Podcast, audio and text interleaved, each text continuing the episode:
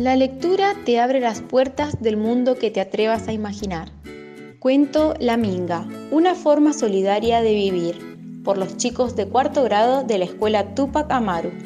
¡Qué alegría! Ha sonado la bocina. Todos salen de las casas con grandes sonrisas en sus labios. La minga va a comenzar. Esta vez será para ayudar a la familia de Juan, a la que un gran deslave destruyó su casa. La hermana de Juan corre asustada donde su abuelo al escuchar el gran sonido.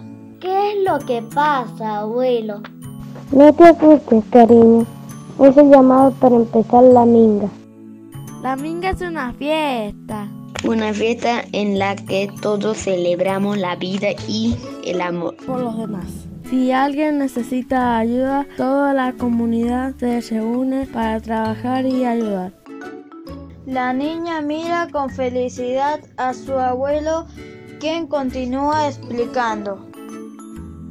La minga se creó hace muchos años en las comunidades indígenas con la finalidad que todos los habitantes tengan una vida mejor, ya que cuando todos colaboraron para alcanzar un sueño es más fácil conseguirlo.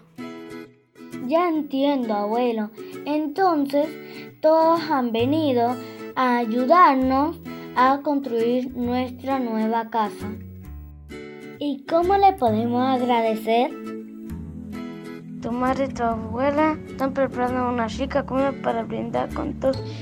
El abuelo llama a Juan y juntos con sus nietos recibe a sus amigos. Entre todos se ponen manos a la obra para levantar una casa nueva en la comunidad. Mujeres, hombres, jóvenes y hasta los niños traen los materiales, ayudan y trabajan sin cesar hasta, hasta terminar la obra. Al final del día todos comparten y disfrutan una gran comida.